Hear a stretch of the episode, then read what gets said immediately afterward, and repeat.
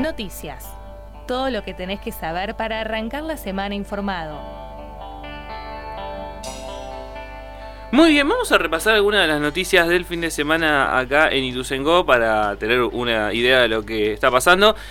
En estos días aprobó la creación de una nueva unidad de gestión municipal en el barrio Procrear de Udaondo. El gobierno municipal dio otro paso en su plan de descentralización de la gestión para acercar la intendencia a las familias y evitar su traslado hasta el centro del distrito para realizar trámites. Va a estar sobre la calle El Tirador, entre 431 y 451. Saben que esos barrios como que tienen esa, ese tipo de alturas. Eh, de este modo, Ituzaingó contará entonces con unidades de gestión municipal Norte, Sur y Udaondo. Eh, quienes se acerquen contarán con un banco provincia para el pago de tasas municipales y demás impuestos. Se podrán hacer reclamos y demás trámites que involucren al municipio. El cuerpo deliberativo autorizó al Ejecutivo local a realizar las modificaciones presupuestarias, presupuestarias pertinentes para poner en marcha la estructura cuya persona a cargo aún no se definió. Así que bueno, eh, importante para descentralizar la, gestión municipal, que, está bueno, básicamente que la gente no tenga que venir desde Deuda Onda hasta acá para hacer eh, trámites muy simples como eh, tasas municipales, esas cosas, si se pueden hacer cerca de casa, mucho mejor. Por otro lado, en, en, el Barrio Nuevo va a haber nuevamente operativo de la ANSES, operativo presencial para los ciudadanos y ciudadanas que necesiten trámite, realizar trámites ante el organismo. Va a ser el Centro Juvenil eh, Barrio Buen Aire, ubicado sobre la calle Tabaré 284, esquina Fragata Sarmiento.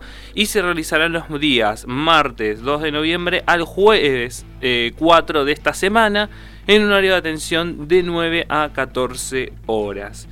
Por otro lado, eh, acá a la esquina de la radio, en el CCI, eh, va a haber una, jornada de donación de, sangre. Va a ser el próximo 13 de noviembre, no este sábado, el que sigue de 9 de la mañana a 12. La jornada de colecta está organizada por la Fundación del Ejército de Alejito en articulación con el Hospital Nacional Posadas y el gobierno municipal. Los requisitos para poder participar de la jornada son los siguientes: tener entre 18 y 65 años, pesar más de 50 kilos, que hayan pasado 4 meses desde su última donación en el caso de los hombres o 6 en el caso de las mujeres, que hayan pasado 12 meses desde su último tatuaje, piercing, sesión de acupuntura o, o transfusión, que hayan pasado 6 meses desde el parto y ya no está atravesando el periodo de lactancia y desayunar normalmente. Así que bueno, eso digamos son los principales eh, temas. Eh, recuerden también de que bueno, eh, como había adelantado hace un rato en la queja del clima, en dos semanas van a ser las elecciones ya.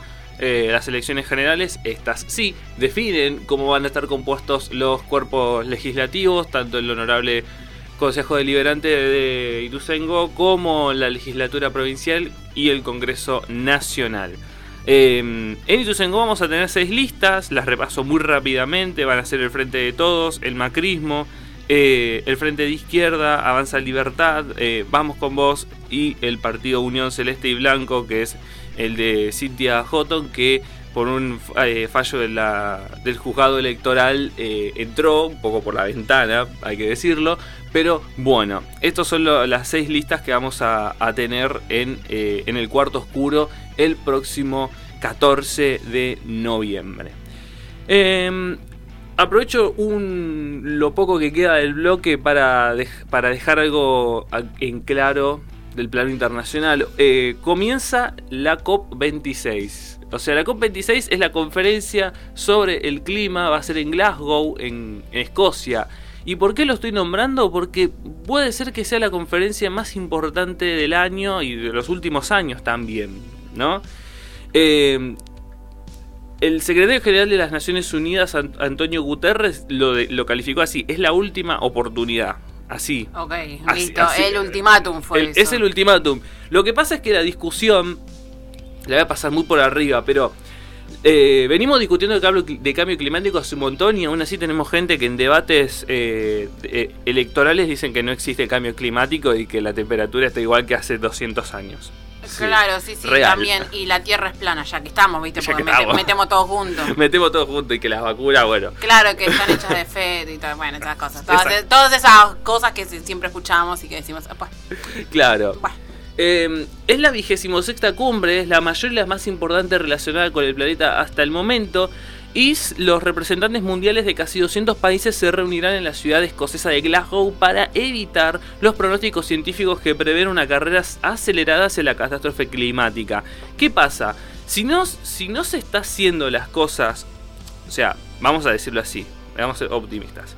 Si los compromisos de mitigación del cambio climático de bajar la, la emisión de dióxido de carbono, todo eso que ustedes conocen, se mantiene, Estamos diciendo si cumplen. Claro. Estamos diciendo si cumplen. ni, ni hablemos si no están cumpliendo. La temperatura terrestre va a aumentar 2,7 grados. Y la, el, tema es que lo que tiene que aumentar como máximo es 2. O sea, tenemos 7 décimas de grado arriba. De hecho, hay, a raíz de todo esto empezó a circular por las redes qué pasaría si eh, la temperatura del planeta aumenta 3 grados, que sería casi 2,73 eh, esa, esa franja, qué pasaría con ciertos lugares y mostraban que en el caso de que eso sucediera, por ejemplo, la isla donde está eh, la Estatua de la Libertad estaría hundida, o sea, solo quedaría la Estatua de la Libertad en agua, nada más. Porque eso quedaría todo tapado por agua. Es algo que ya lo hemos mencionado con anterioridad y que, bueno, se vuelve a reforzar y es que a la población más joven es un tema de mucho interés, de mucho interés, de los cuales tienen bastante conciencia sobre lo que está sucediendo, pero los políticos de turno no le dan cabida. Entonces, si quisieran ser un poco más vivos, hubieran utilizado eso como caballito para justamente ganar más votos y dar efectivamente una solución. Pero bueno, no está sucediendo y cuando suceden estas cosas se determinan como que no, no es necesario o no es algo que se tiene que em, tratar en este momento. Si no se trata ahora, ya está, listo, no hay vuelta atrás, es el punto de no retorno. Y es algo que no se ha tocado más allá de que por, eh, por H o por B, eh, desde, creo que la última conferencia así grande fue la del 2000, creo, estamos en 2021, o sea, pasaron 21 años, gente.